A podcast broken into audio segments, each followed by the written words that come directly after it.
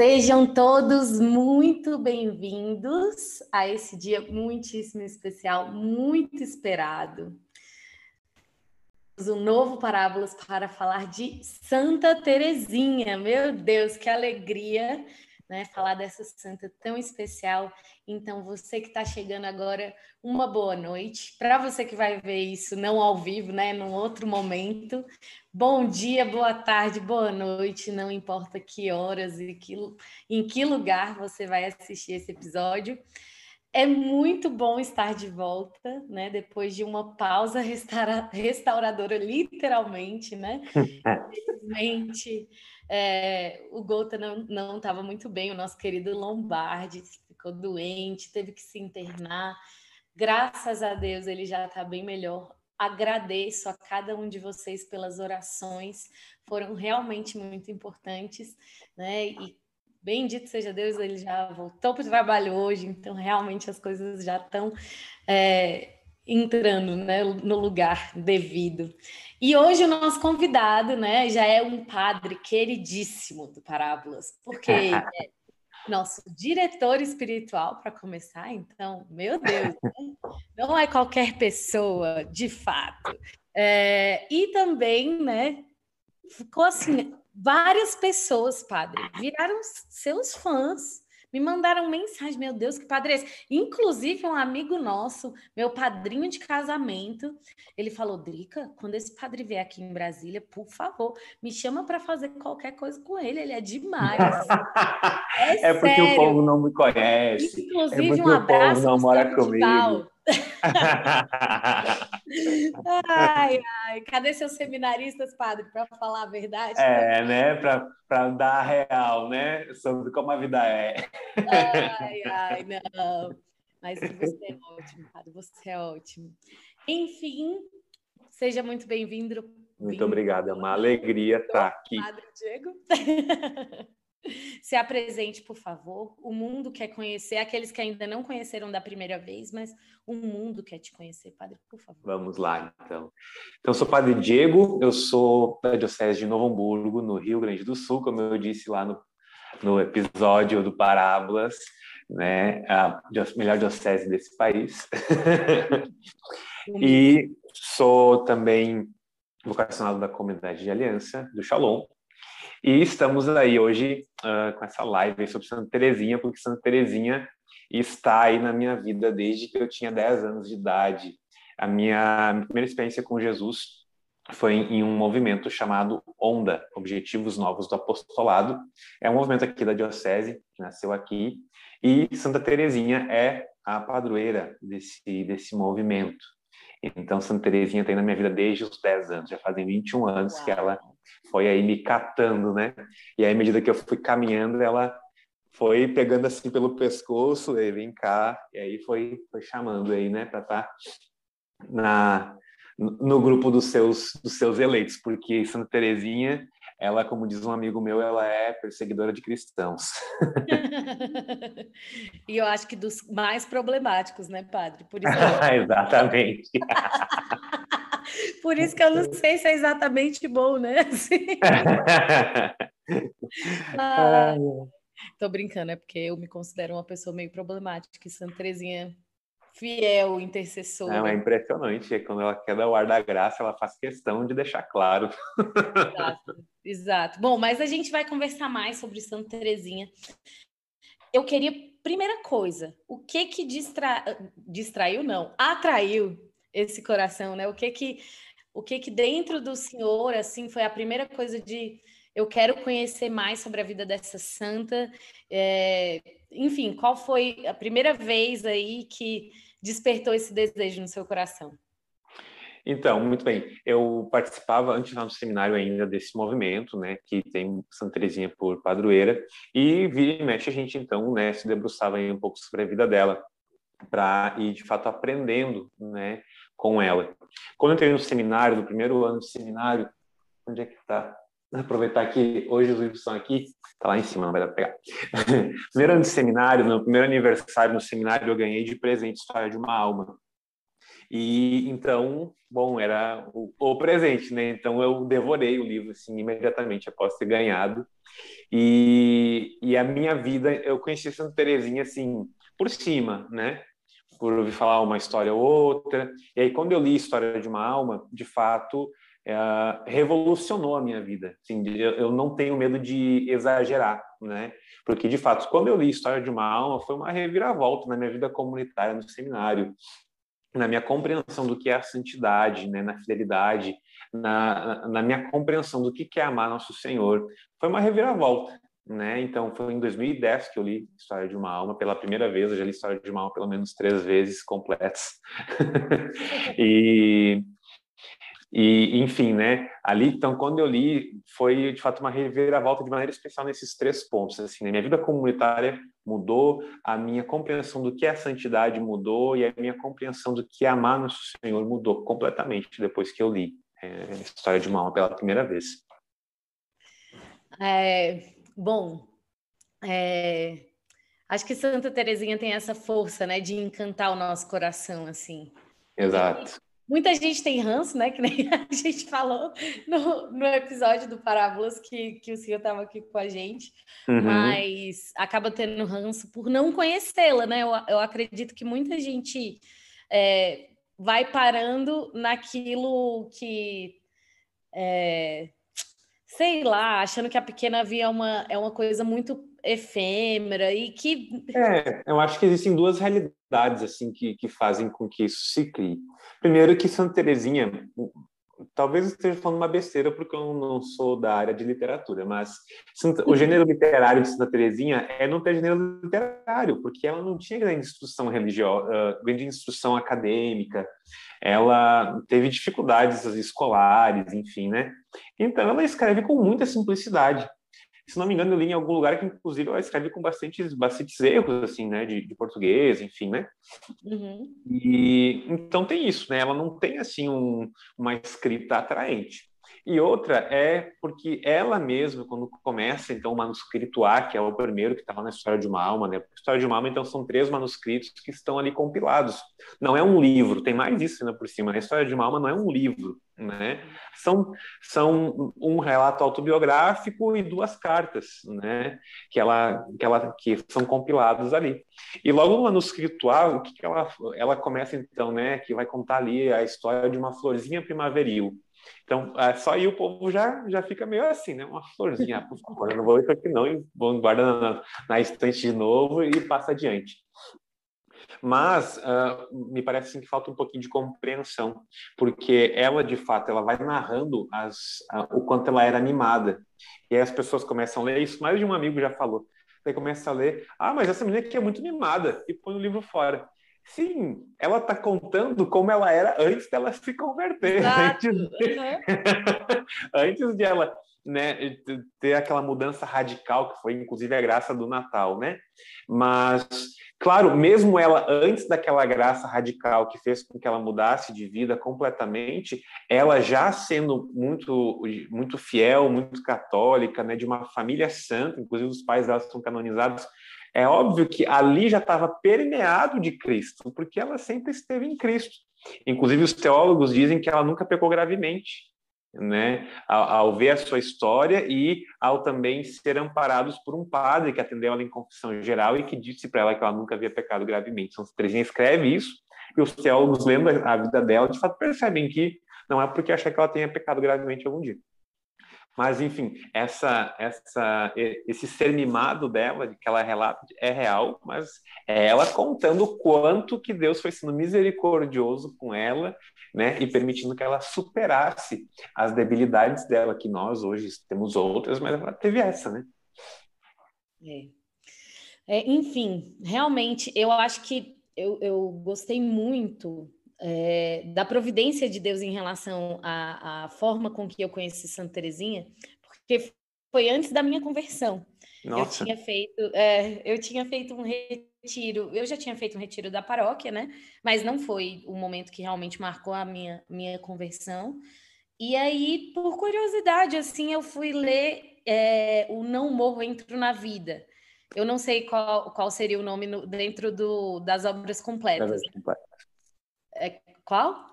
Eu acho que é o. Não tenho certeza, mas eu acho que é o caderno amarelo. Ah, E aí eu li, eu, eu li primeiro antes de, de ler o resto, né? Então eu acredito que para mim foi muito forte ver a relação dela com a morte, a relação dela desejando encontrar a Deus, né? Isso me marcou profundamente, assim. Né? E, e, só depois que eu fui ter uma compreensão mesmo do que, que ela estava dizendo, porque eu não sabia nada, de nada, de nada de igreja. Né? Foram meus primeiros passos, assim. Caramba. E aí foi, foi me tocou profundamente, assim, né? A Sabe que... e a morte. Sabe que aqui na nossa diocese tem um Carmelo, né, muito fiel, inclusive, que eu tenho a graça de ser bastante próximo das irmãs. E minha madrinha espiritual hoje é falecida, que é a Madre Terezinha, né? E, e, ela, e ela falava que cada santo tem a sua tem a sua marca, né? Alguns gostam de fazer milagres, outros não. Ela falava Santa Teresa d'Ávila não faz milagres, não costuma ter muitos milagres em torno da sua presença, mas é o jeito dela, ela é santa, enfim. Santa Teresinha gosta muito de fazer milagres. E daí ela contava assim que logo no início a, ela fazia muitos milagres de curas, de milagres físicos, assim, né, de realidades muito concretas, muito palpáveis. Acho que até o padre Paulo Ricardo também fala disso. Hoje, ah, né, depois de um tempo em diante, as, as grandes graças, os grandes milagres de Santa Teresinha são milagres de conversão. Sim. Né? Porque ela, de fato, ela, ela acaba sendo via de conversão para muitas pessoas, né? E é, de fato, impressionante é como, de fato, aconteceu contigo, né? É, assim, não, a, a, o momento que toca a minha história, né, realmente, que eu tenho minha, minha conversão, não foi ler no livro. Sim, sim, sim. Mas, Mas já foi uma portinha ali, né, que foi Exato, mas foi mudando, com certeza, a minha concepção, e principalmente é, de entender esse mistério dentro da igreja, que eu acho que é um dos mais difíceis, né? Você ter essa compreensão da eternidade e tudo. Uhum. E, realmente ela foi uma, uma grande via. E aí, depois de uns anos, eu descobri que minha amizade com Santa Terezinha foi, foi tudo o interesse da parte dela. é sempre assim, né? Mas é porque é, eu, eu, fazia muitas novenas a Santa Terezinha e antes da minha conversão, né? E eu sempre pedia pelos ah. meus irmãos. E era engraçado. Eu só percebi isso quando eu fui a Lisieux e eu estava toda emocionada. Meu Deus, vou a Lisieux, eu vou visitar os túmulos de Santa Terezinha. Era uma coisa impressionante, porque sempre que eu fazia a novena, no segundo dia eu ganhava a rosa. Caraca! Sempre. E aí é, eu, eu fui, né, lá em Lisieux, me ajoelhei assim diante do, do túmulo dela e rezando ali, ela me fez lembrar cada uma das minhas intenções das novenas. E foi muito forte porque ela está enterrada com as irmãs, né? E aí eu, eu me lembrava que eu rezei cada uma das novenas pelos meus irmãos, é, pela, pedindo eu pela fiz. conversão deles é muito forte a experiência de estar ali diante do, do corpo dela. É, é, assim, foi um, algo muito marcante na minha vida também. Eu, antes de ir para lá, eu mandei um e-mail para as irmãs. Não sei se eu contei isso no, no episódio, aquela vez que eu contei para vocês. Enfim, eu já não sei mais o que, que, que eu contei quando eu estive em Brasília. Bem, conta de novo. Episódio, enfim, é. E e mandei um e-mail para o Carmelo, arranhei o francês lá com o Google Tradutor e vamos, vamos lá, né? Pedindo uma relíquia, né? E aí mandei e disse que estaria lá, então, primeiro de fevereiro. Beleza. Na noite anterior, fui conferir as coisas e tal, né, para a viagem no outro dia. Falei, caramba, hoje é primeiro de fevereiro. O dia que eu vou para o Carmelo é dia 2 de fevereiro. Já comecei a me desesperar. Meu Deus do céu, perdi essa relíquia. Não vou... Enfim, né? A Amado já tinha me respondido dizendo que, que, que me daria a relíquia, tal, tal, tal, né? Daí comecei a ficar desesperado. Não, mas vamos lá, calma. Aí fomos, cheguei lá, aí fui na, na secretaria que atende os peregrinos, aí me apresentei, falei, expliquei toda a história. Daí a senhora que me atendeu uh, disse assim: Não, nós não, não damos mais relíquias, Santa Terezinha. Eu, não, mas né, daí tentando, né, o nervosismo vem, o inglês não sai mais também. Aí mostrava o e-mail, né, meu celular, dela olhou assim, não, não, mas a gente não tem mais como dar, né, relíquia Santa Teresa. Eu sei que foi assim, uma frustração só, assim, né, fiquei triste, assim, acabado. Aí beleza, aí até que eu entrei na igreja, fui lá no, na frente do túmulo dela, tava lá rezando, aí veio uma senhora para mim e disse vocês são do Brasil? Em inglês. Eu, sim. Padre Diego? Ai, sim. só um momentinho. Daí eu olhei para minha família, ah, meu Deus, olhei para Santa Terezinha, o que, que tu tá aprontando? aí, aí veio, tá aqui, inclusive, deixei aqui dentro das minhas obras completas. Aí veio e me entregou esse envelopinho aqui, ó. Ai, meu Deus. Aí eu pensei, meu Deus. Era aí, só a pegadinha, né? Abri, era a relíquia, né? Era a relíquia, né? Aí chorei, aí foi aquela coisa toda, aquele pendel todo. Aí eu chorava, minha mãe chorava porque estava me vendo chorando. Aí foi, foi aquela brasileirice na frente de Santa Terezinha ali. Né? Ai, meu Deus, eu imagino completamente. Inclusive, é, essa secretaria dos peregrinos é aquela que fica na portinha da direita, né, padre? Isso, uh -huh, exatamente. Será que eles não estão dando mais aquelas relíquias de terceiro grau? Nem Aí a de terceiro grau, daí eu peguei, exato. Ah, tem essa aqui de terceiro grau. Daí eu, ah, que legal, obrigado. que prêmio de consolação. é tipo isso. Ai, meu Deus, eu imagino, eu imagino. Ai, mas é, é tão forte, né? Porque as pessoas não sabem. Eu nunca saberia daquela portinha lá para conseguir, porque, enfim, Regis Mortal não ganha de primeiro grau, né? É. Mas ninguém sabe daquela portinha lá. Eu fiquei é sabendo porque meu amigo foi um dia antes. Gente, tem uma portinha no Carmelo de Lisieux que eles dão relíquias de terceiro grau. Fica a dica aí, pessoal. No mosteiro à direita, uma portinha que você não dá nada, vai lá. É. você ainda pode escolher, tem três tipos. É, exato. ai, ai, padre, eu queria saber qual é assim o ponto da vida dela, né? Da vida de Santa Terezinha que fez o seu coração assim bater mais forte, ou então que realmente foi uma motivação ou de um, um hábito, ou então é, de desejar santidade, enfim, conta aí esse. Ixi, são tantas coisas assim, porque tentar fazer uma linha histórica assim, né? Acho que a primeira a primeira foi essa dimensão assim do, do, quanto que é possível oferecer a nosso Senhor os pequenos sacrifícios, as pequenas coisas do dia a dia, né? Uh, eu sou fruto de uma outra, assim, hoje em dia as gerações mudam muito rápido, né? E aqui na nossa, na nossa diocese, a gente comenta, partilha muito sobre isso, assim, do quanto, graças a Deus, a formação né, do nosso povo, dos jovens, cresceu muito em pouco tempo. Então, eu sou de uma geração que estava começando a entrar em um, em um, período formativo mais sólido, né? E foi nesse período que então, então eu entrei no seminário, né? Não cheguei a pegar toda a solidez, eu peguei quando estava começando esse movimento sólido de formação dos jovens, né? De uma evangelização mais assim uh, densa mesmo, né? Que gerava conversão radical, enfim. E aí, quando entrei no seminário e vi aqueles exemplos de santidade nas pequenas coisas, aquilo me escandalizou. Caramba, que, que, aquilo era sensacional, enfim, era uma luz no fim do túnel, né? Por isso que mudou minha compreensão de santidade. Então, acho que isso foi o primeiro ponto. Uh, depois foi foi a dimensão assim do, do da pequenez, né? Do, do, do, entre aspas, né? Uh, desistir de si mesmo para se abandonar para Deus e Deus faça de mim o que Ele quiser, né? Inclusive lá quando quando eu estive lá em Lisieux, aí já tinha recebido então a relíquia, estava ali naquele choro, eu estou deitada, então fui rezar, né? E, e eu levei as minhas obras completas para Lisieux, assim, para eu, eu poder rezar ali, né? E, e aí estava ali rezando, enfim, diante do túmulo dela.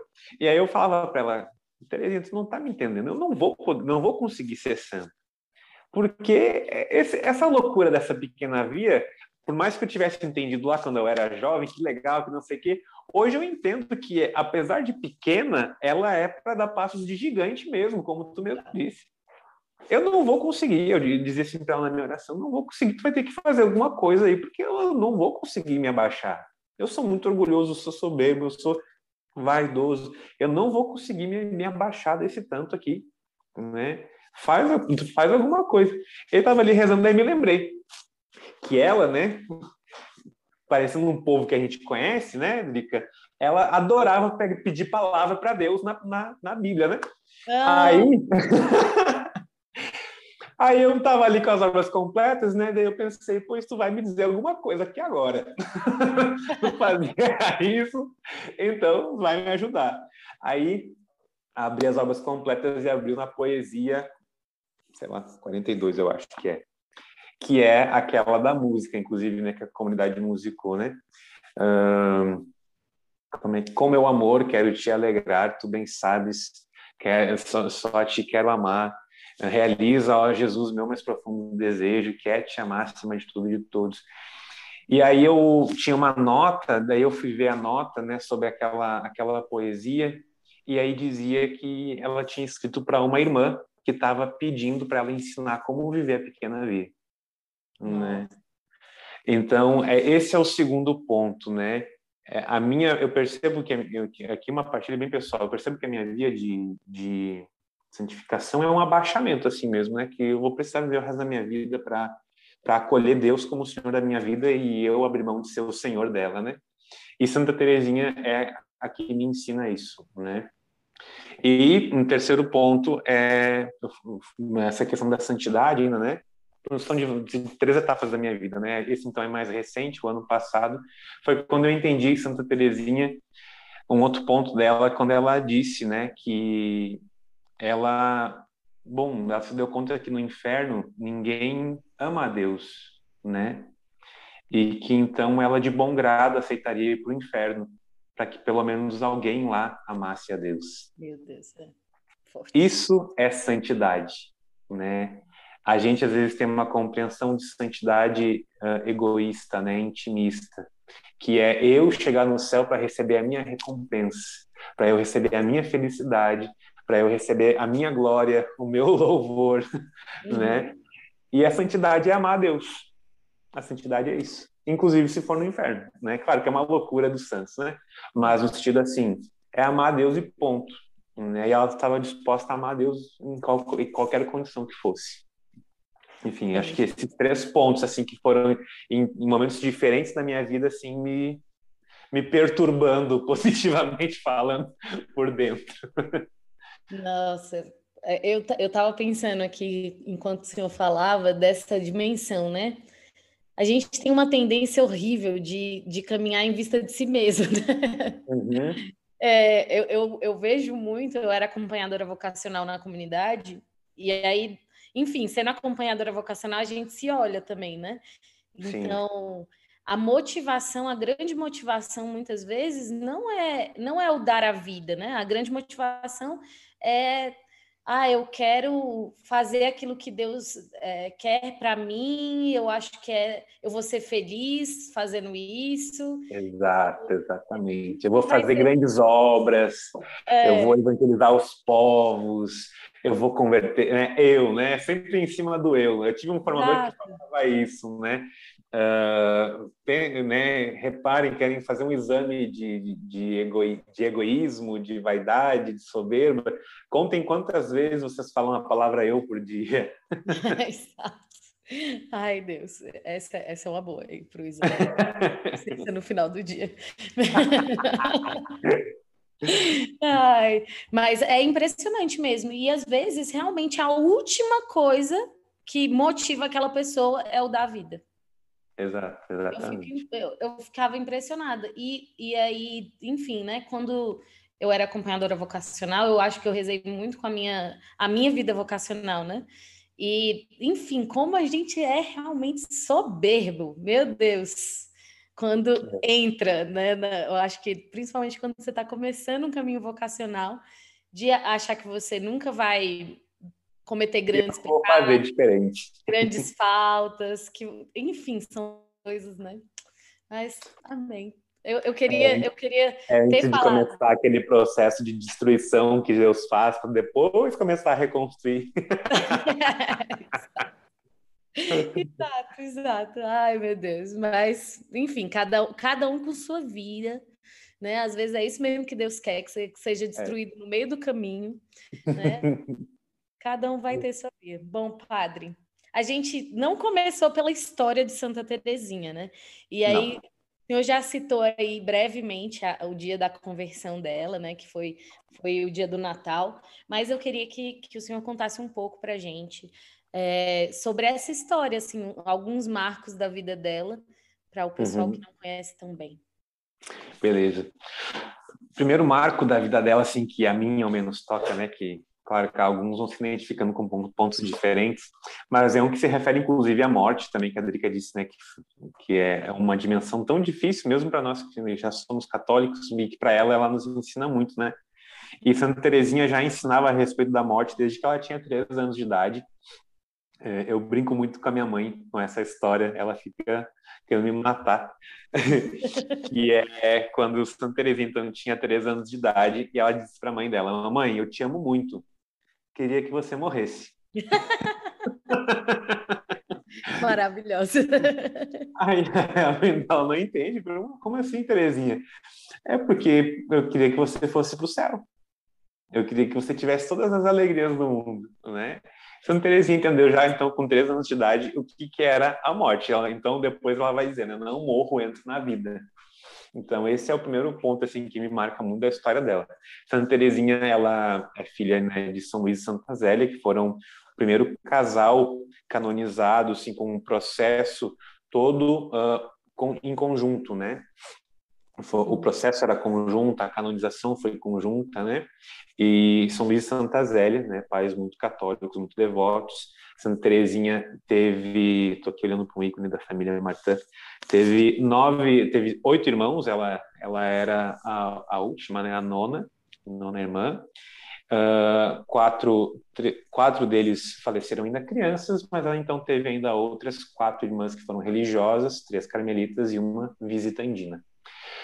Aí Santa Teresa, então, ela sempre foi uma menina muito, muito uh, inclinada para para os escrúpulos, né? Santa Teresinha era melancólica, para quem gosta desse, desse tema, ela era melancólica ao extremo, ela era escrupulosa, ela é de um período da França onde a influência jansenista, que é uma heresia condenada pela igreja, ainda era muito presente, assim, se respirava jansenismo, que é uma heresia que diz que uh, eu não consigo me salvar, assim, é, é, é, é, quase impossível me salvar, a salvação é algo que me causa medo, será que eu vou conseguir me salvar? Então, Santa Teresinha cresce com essas características. E até que então ela a, a, graça de Deus começa então a, a, agir de maneira mais forte na vida dela, né?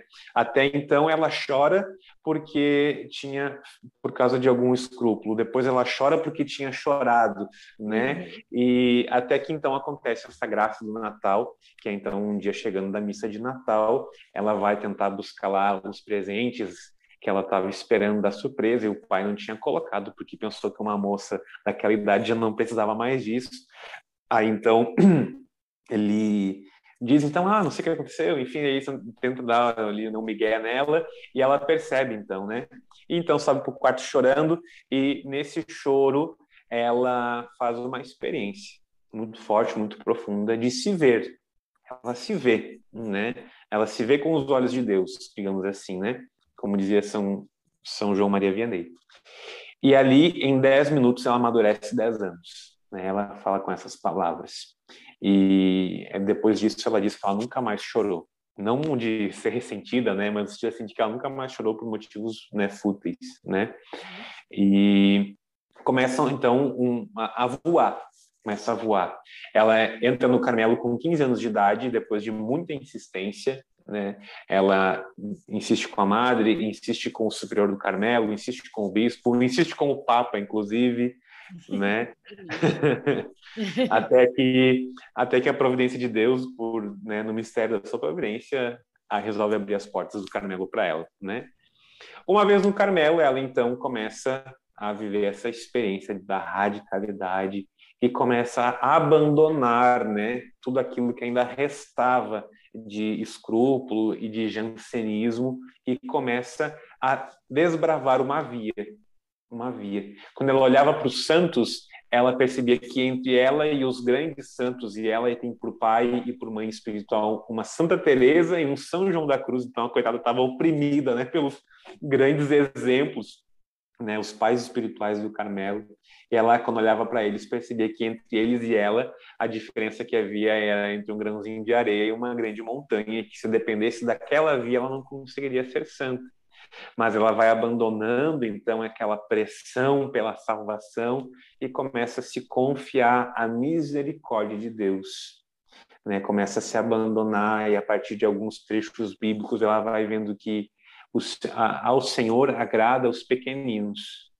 E um pequenino, ele se abandona nos braços do pai. Um pequenino, ele não deixa de ser amado pelo pai quando ele está dormindo, não deixa de ser amado pelo pai quando está chorando, não deixa de ser amado pelo pai quando cai. E aí ela vai fazendo essa experiência de descobrir uma via que Deus lhe confiava, que é então a pequena via, né? Le Petit Vie. Deve ser alguma coisa assim. Eu posso falar francês, porque eu sou muito boa, posso passar o inteiro falando francês com você. Quando eu fui para Lisieux, eu, eu falei, ah, sim, todos me E todo mundo te entendeu, né, Erika? Chegará o dia que a gente vai ler a história de uma alma nos originais, né, Drica? Não sei se eu vou conseguir, padre, porque ultimamente estou focada no inglês e tá. Olha, pensa na. Como é que é, Jesus? Esqueci o nome daquele técnico de futebol. É, Joel Santana. Meu querido amigo, minha inspiração do inglês. Um abraço. ai, ai. Mas então. Não, mas vocês vão resolver fichinha em pouco tempo. Ai, Deus abençoe. Mas aí, quem sabe um dia? Quem sabe? É, né? O francês é, é, é très belo, très belo. É muito belo, é muito belo, de fato. Parece que a pessoa tá sempre, assim, falando coisas bonitas. Ela pode até te xingando, mas parece tão bonito aquele xingamento. ai, ai, não, realmente. Mas então... Eu ó, vou deixar uma dica de viagem aqui. Se você for para França Contrata um amigo, se você não tiver um amigo que fala francês. É, eles, é eles não mesmo. gostam muito de falar inglês, é, eles não são simpáticos, não. Ai, ai, um beijo para você, francês, que vai ouvir essa live. E não vai entender porque não fala português. vai que, né, padre? Vai que é francês. Ah, eu tô aqui com a polonesa que fala português, a polonesa mais acontece. famosa do, do, do, Brasil depois de São João favor, Paulo II. Baixinha, vem aqui. O mundo quer te conhecer. Vem, vem cá. Uma pausa nesse esse momento muito. É, é, merecido, porque ela é a pessoa mais citada nos, nos episódios do Parábola. Né? Como que ela não vai aparecer? Exatamente. Vem, Baixinha. É sério, vem. Nossa, ela tá ali, ó, ajeitando os cabelos. Dá um oi para os seus fãs. Conhece. Olá para os seus fãs. Tudo bom? Mostra todo o seu talento português. Ah, eu sou brasileira, gente. Eu sou brasileira. tá de short também. Muito bom. Ai, bom, é isso. Tivemos bom, nosso voltamos. momento barra. Voltamos do break. Perdão, padre, eu te interrompi. Não, tá, tá de boa, é assim mesmo. E aí essa pequena via, ela foi desbravando e, e, com essa pequena via ela se viu dando passos gigantes. Só que, como diz a palavra de Deus, com, o Senhor, ele exalta os humilhados, né? Aqueles que se fazem pequenos. E foi exatamente isso que aconteceu com Santa Teresinha. A santidade que ela alcançou ao final da sua vida não é em nada menor do que a de um São João da Cruz, a de uma Santa Teresa d'Ávila, mas o caminho que ela percorreu para chegar lá foi outro. Né? Foi a via que ela inaugurou, que é a via dos pequenos. E justamente por se fazer pequena é que o Senhor a elevou a um nível tão grande a ponto de ela ser santa, ser padroeira das missões e ser doutora da igreja. Né? Então aí brevemente essa esse é o percurso que Santa Teresinha trilhou, né? Padre, uma pergunta assim filosófica. O que que você acredita que foi o legado de Santa Teresinha para o mundo de hoje e para a igreja? Para hoje, né, sim, vou tentar ser bem no hoje, no hoje de hoje, assim, que nós estamos vivendo. o grande legado dela é a, a pequenez que gera uma santidade dependente de Deus e não uma santidade que é fruto do meu próprio braço. Eu acho que essa é a grande resposta de Deus na vida de Santa de Deus para a humanidade através da vida de Santa Teresinha, que a santidade ela não é fruto do nosso braço. Aproveitando eu filosoficamente, uh, filosoficamente o, a filosofia moderna ela foi construindo né, o super-homem, né? ela foi construindo o homem que seria imortal, porque ele matou Deus, então ele não precisa de mais nada, porque ele é o seu próprio Deus. E aí vem Santa Teresinha e quebra completamente os paradigmas filosóficos que, querendo ou não, entram também na, né, no nosso contexto, no, na nossa mente, na nossa cultura, mesmo ao interno da vida da igreja. E muitas vezes a santidade é vendida como algo que eu preciso galgar com as minhas próprias forças, né? A gente até falava disso lá no, no nosso né, episódio sobre as modas, enfim. E a santidade, né, fazendo gancho, a santidade em ambientes assim, né, de, das modas, né, seja de qualquer grupo, de qualquer comunidade, enfim, quando é embebido pela moda, assim como a moda é algo que eu vou tentando galgar com as minhas próprias forças, a santidade derivada de uma moda também é. Então, uhum. a grande resposta de Deus através de Santa Teresinha para o tempo de hoje é ensinar pra, para nós os grandes homens e mulheres do século 21, né, que, que não precisam de Deus, que a santidade se dá na dependência dele. É, acho que é essa grande é, é o grande paradigma de Santa Teresinha. Uau, palavras profundas, realmente. é, padre, e qual foi o legado de Santa Teresinha para o senhor? Para mim, ah meu Deus, são tantas coisas. Os grandes amigos assim, né, do céu que eu tenho são São Francisco e Santa Teresinha, né? São os dois santos da pequenez, né? Deus é muito sábio, foi muito sábio quando me deu esses dois amigos, porque eu preciso de fato trilhar esse caminho. E quando eu olho para eles, né, para os dois, apesar de que Santa Teresinha chegou em um alto grau de santidade, né, não é menosprezar isso, né, mas para mim, né, é uma resposta pessoal. Pedagogicamente, Santa Teresinha ela abre o caminho ela abre o caminho e a meta final é Francisco. De uhum. novo, né? para não escandalizar ninguém. Santa Teresinha está naquela meta final também, tal e qual, assim, né? Tá tete uhum. a tete, porque ela é uma grande santa. Mas, pessoalmente, ela abre a porta para mim e me ensina a lá os primeiros passos, aí me abaixando, né? E um dia, em nome de Jesus, com a sua graça, ele vai me permitir chegar aos estigmas de Francisco né? Não fisicamente, claro, mas de eu poder me consumir, de eu poder ser crucificado, né? Por amor ao Senhor. Então, ah, para mim, o, o, grande legado de Santa Teresinha é abrir a porta da santidade, né? E me dizer que é possível, é, é possível, é por aqui. Vai, vai demorar, porque está muito lento, muito tapado, mas vai por aqui que vai dar certo. Não, eu entendo completamente, porque Padre, você sabe que a gente compartilha aí, né? Da devo... das duas devoções, mas nasci no dia de São Francisco de Assis. E é uma grande humilhação ter nascido desse santo. Eu nunca fui reconciliada com isso. não, enfim, mas é de verdade, é, é sério isso aqui.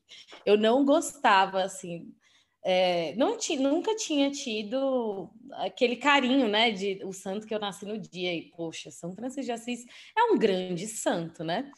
E aí é, entrei para a comunidade, a comunidade tem São Francisco de Assis como baluarte, e aí mesmo assim né, não tinha aquela coisa.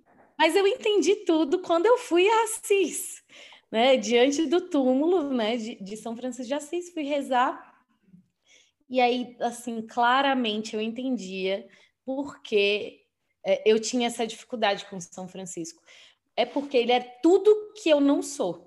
Exatamente, muito bem, a gente se entende, Drica, é, é exatamente isso. Exato, eu chorava que nem um bebezinho.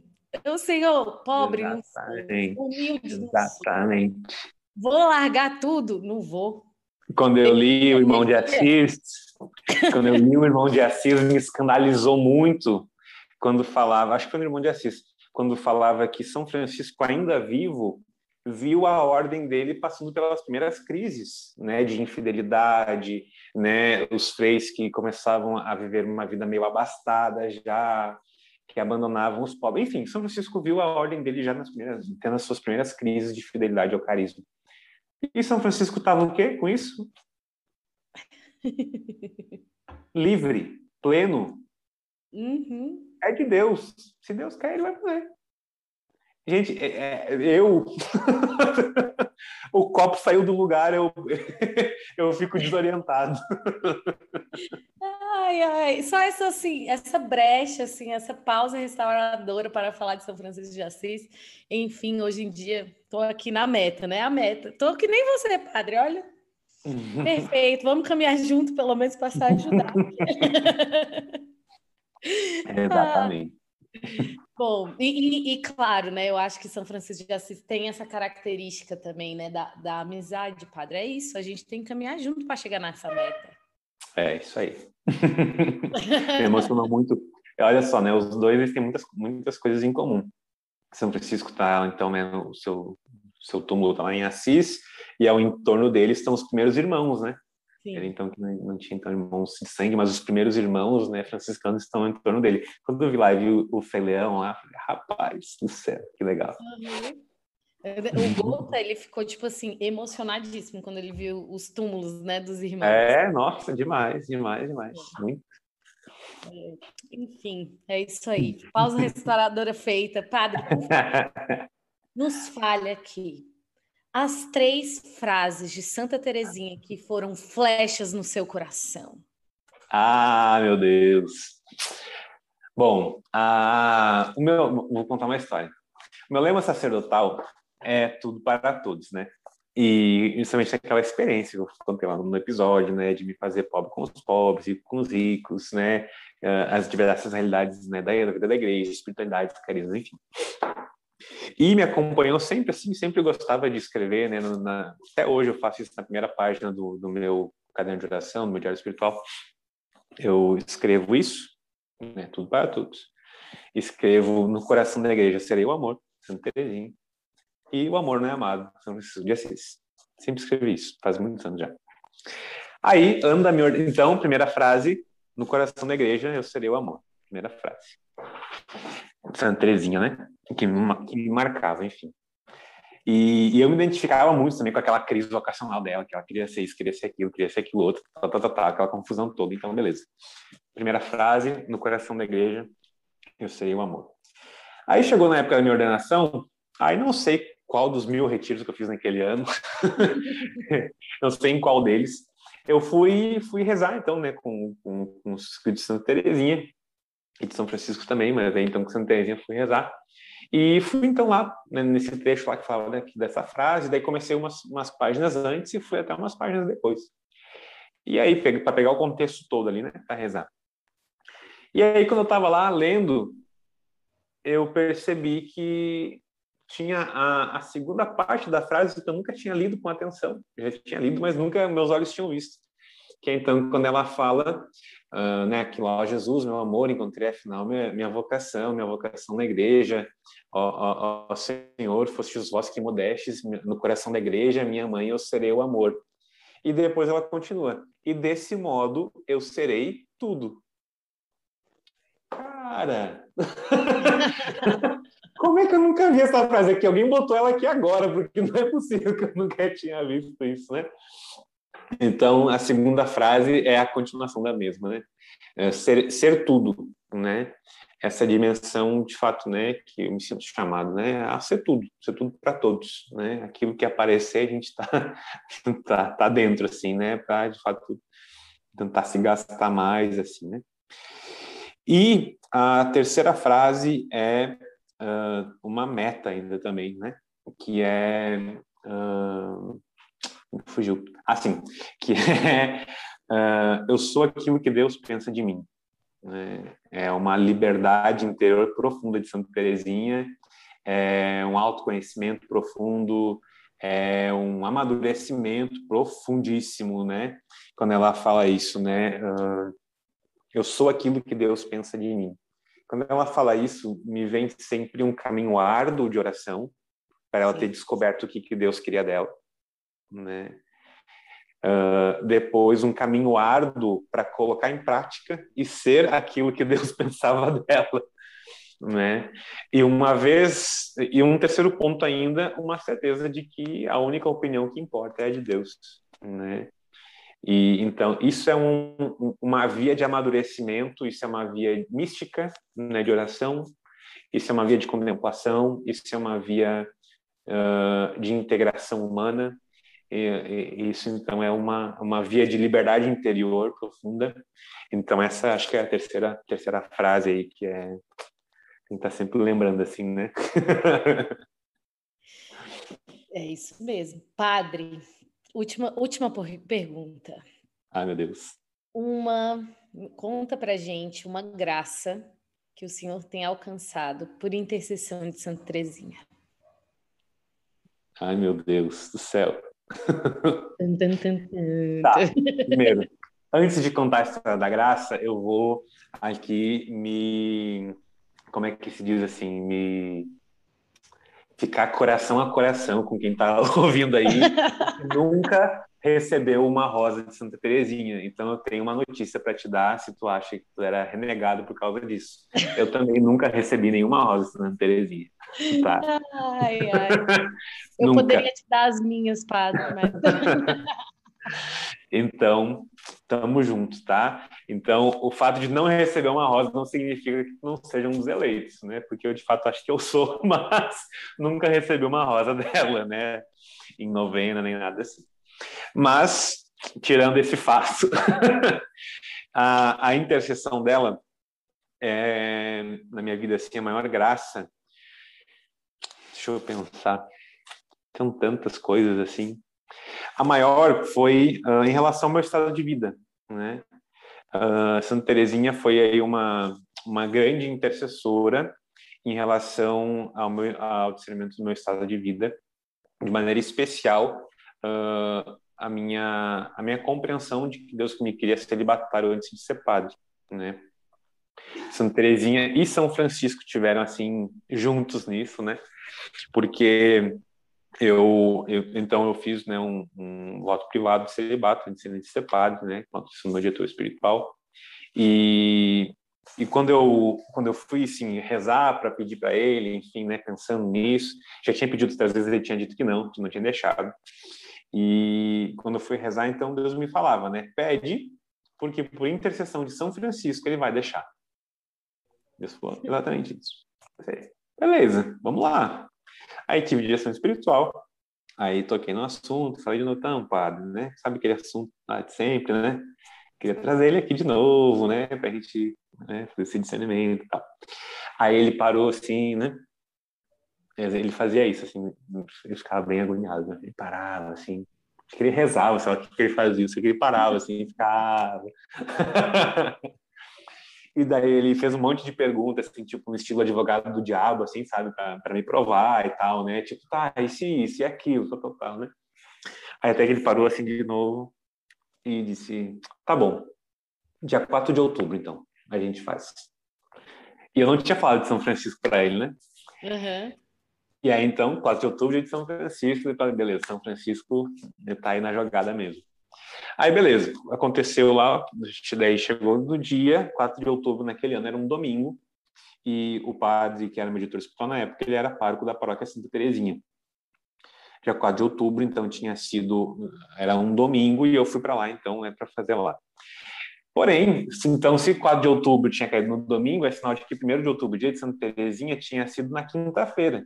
E a igreja permite, né, em situações como essa, na paróquia, né, que tem, o seu, tem como padroeiro o aquele santo, passar aquela solenidade para o domingo seguinte. Então, o dia 4 de outubro, naquele lugar onde eu fiz o meu voto privado, era dia de São Francisco e dia de Santa Terezinha. Nossa. Né? Então, esse foi assim a maior graça que eu percebi, assim, que ela como se dissesse assim, não, esse, eu não vou perder essa festa, não. eu tô junto nesse negócio, assim, né? Essa foi certamente a maior graça que eu recebi, assim, dela, né? Uma presença muito fraterna, assim mesmo, né? Não vejo Santa Teresinha como uma mãe espiritual, não. Eu vejo ela como uma irmã mesmo, né? Uma, uma irmã, né? Uma presença de irmã na minha vida mesmo. Ah, uma boa irmã, padre, uma boa irmã. ai, ai. É, eu acho que antes da conversão não era tão boa assim, né? Mas aí depois que ela se converteu. era um pouco mais chato. Exato. Acho que foi Celina que sofreu que só com ela, né? Foi mesmo. ai, ai, ela que o diga, né? É verdade. É, padre, eu falei que era a última pergunta, né? Mas aí, enfim, foi coisas aqui dentro do meu coração, né? Aí, uma curiosidade sobre a vida de Santa Teresinha que talvez não esteja dentro da... Porque Santa Teresinha é uma santa meio pop, né? Uhum. Tem gente que tem dificuldade com santos pops e Santa Teresinha é uma santa pop. É. Mas que tem muito a acrescentar na sua vida. Conheça mais Santa Teresinha. Padre, uma curiosidade sobre a vida de Santa Teresinha que talvez não esteja assim no top 10 da vida dela, mas que é Uma curiosidade para quem acha Santa Teresinha fresca. né? Tipo assim, mimadinha, né? Santa Teresinha dormia em uma cela, né? A cela é o nome que se dá para os quartos, né, nos conventos e mosteiros, né?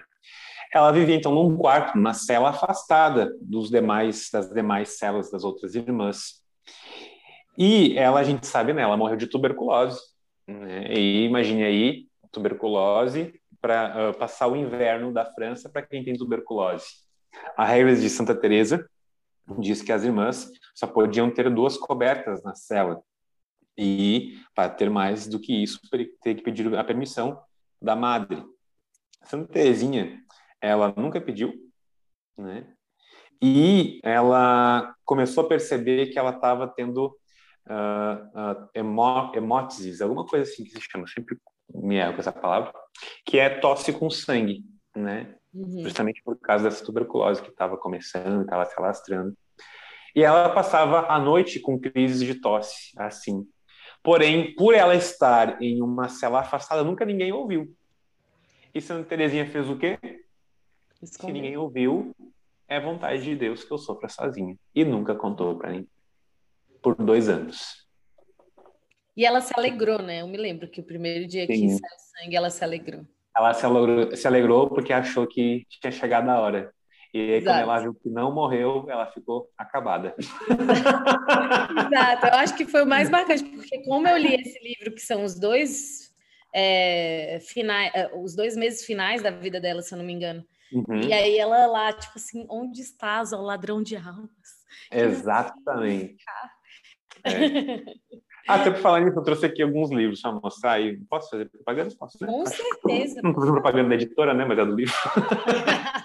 então, tem esse aqui, que é de um Beato, inclusive, Beato Frei Maria Eugênio, Teu Amor Cresceu Comigo. Esse livro aqui é sensacional, por quê? O Beato, né, o Frei Maria Eugênio, ele se santificou, né, a partir de qual caminho? Da pequena via. Sim. Né? E, inclusive, ele teve contato com as irmãs de Santa Teresinha durante muitos anos, porque elas viveram muitos anos depois de Santa Teresinha ainda, né? Elas morreram bem idosas. Então, o, o Frei Maria Eugênia, ele visitava o Carmelo de Lisieux, entrevistava muito elas para, de fato, poder sugar a doutrina de Santa Teresinha, né? E ele é o grande estudioso da doutrina de Santa Teresinha.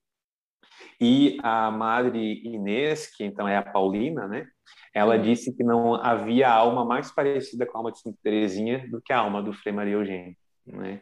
Então aqui, além de ser sobre Santa Teresinha, é um baita autor, né? E esse livro aqui traz realidades também assim, bem fora do senso comum sobre ela. E esse aqui eu até estou lendo ainda, não terminei, mas é bem bom. É A Paixão de Teresa de Lisieux. Paixão, né, o sofrimento, né, de Teresa de Lisieux. Esse esse livro aqui é só sobre os dois anos de doença de tuberculose dela. É só é. sobre isso. Então faz umas análises, né, análises médicas, análises da vida da vida comunitária de Santa Teresinha. Tem um capítulo ali que fica só analisando como que era a vida comunitária naquela época daquele Carmelo, se ela se dava bem com as pessoas, quem que era assim, quem que era assado. Então ele foge bem do senso comum Né? Então, para quem, né, Isso é o Big de... Brother do Carmelo, esse livro. Exato, exatamente. Ai, você que está aí querendo ficar curioso sobre a vida dos famosos, Santa Terezinha é, para você, gente. querido. É, fica aí pensando que, que Santa Terezinha foi santa, porque era fácil, né? Estava no Carmelo, santo ser fácil no Carmelo, filho. Oh, meu Deus. Sabe de nada. Ai, ai, mas é isso, padre, é isso. Enfim, é, já para finalizarmos, primeiro queria agradecer por mais uma vez sua generosidade. Estamos aí sempre. Gente, eu queria contar assim bastidores para vocês, um bastidor do Parábolas. O padre, naquele dia que fizemos o nosso episódio do Parábolas com ele, ele tinha feito pela manhã uma oração. E nessa oração ele falou a Deus que faria tudo que pedisse a ele. Foi mesmo. E aí eu pedi na gravação, tá gravado. Ele não tinha nem como me negar e falar que não tinha diferente. Não foi, tá gravado. Foi o propósito daquela Alex daquele dia. Ai, gente, eu só queria louvar ao Senhor, bem dizer, né, pela bondade dele. Enfim, mas muito obrigado mesmo, Padre, pela sua generosidade e muito obrigado, assim, particularmente o padre, eu conheci na minha casa, né? Foi mesmo. Exato. Então a gente não se conhecia mais. Pediram para ele ficar hospedado na minha casa e eu tive a grande graça de receber pela primeira vez um padre na minha casa para, enfim, ficar hospedado. Então foi uma, um marco na minha história da minha família. E ele levou o quê? Nada mais, nada menos que a relíquia de primeiro grau de Santa Terezinha dele para ficar no meu altar uns dias. Foi mesmo. Tá aqui ela. É. é. Então, enfim, eu sou assim muito grata e, e, e, assim como Deus é bom, né? É, quando a gente encontra uma outra pessoa, né, que também tem a, a devoção pelo mesmo santo de devoção, acredito que a gente consegue fazer um mergulho na Fala vida. a mesma língua, né? Porque são as mesmas misérias. Exato. Exato. Então, olha, se você não é da avó de Santa Terezinha, fica a dica. Não, não são os melhores que são, viu? Fica a dica para você. E não esquece de deixar o seu like nesse vídeo, compartilha, ele vai continuar, a live vai acabar, mas ele vai continuar disponível para todo mundo. Muito obrigada por acompanhar o Parábolas, obrigada pelas orações nesse tempo pela minha família, vocês são incríveis. E é isso, vamos evangelizar junto, vamos falar sobre a vida dos santos juntos, porque todo esse desejo também vai brotando no nosso coração. Padre, muito obrigada mais uma vez. Eu que agradeço, é uma alegria sempre estar aqui, né? Contem sempre comigo, Parábolas é um projeto de Deus mesmo, e é possível ver de fato isso. Para quem gosta de Santa Terezinha quiser também se aprofundar mais, tem quatro lives lá no meu, no meu Instagram sobre Santa Terezinha, também tentando desmistificar alguns elementos da vida dela. É uma série chamada A Virilidade de Terezinha né, justamente para tocar assim essa força dela, então também pode ir lá. E muito obrigado aí, Drica, obrigado Gota, obrigado polonesa famosa do Brasil. A mais famosa e do Brasil. espero, espero vê-los em breve. É isso. Deus abençoe, até a próxima.